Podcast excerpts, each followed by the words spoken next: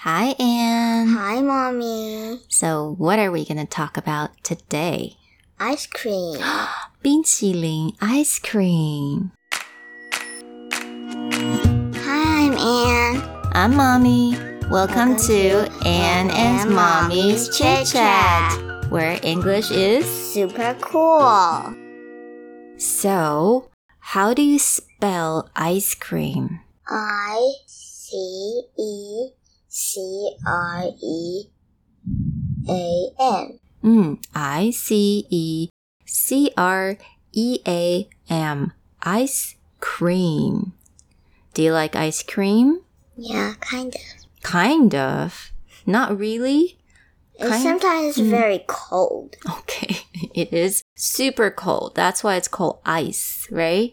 Yeah. And how bing bing ice cream. When do you usually like to eat ice cream? When summer are Mm. very hot. 嗯，Yeah, Hmm, very hot。但很热的时候，或者是 summer 的时候，我们都会来吃 ice cream。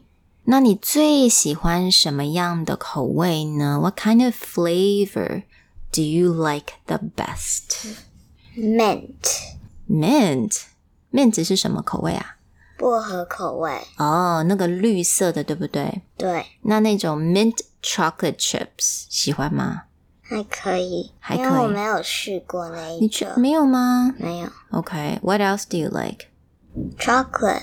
chocolate 是那种 dark dark chocolate，就是很深的，还是那种 milk chocolate I like the sweet kind. the sweeter ones, the milk chocolate one, right? Yeah.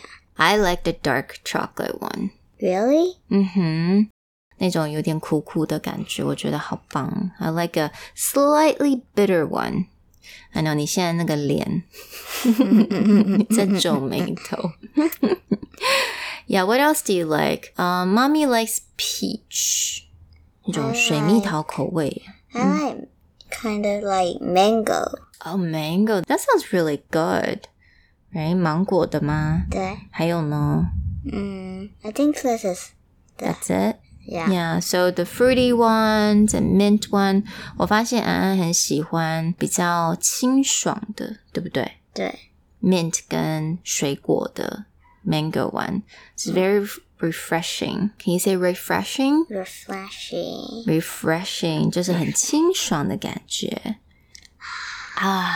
All right, so I really hope you guys learned this word with us today. Ice cream. Bye. Bye everybody.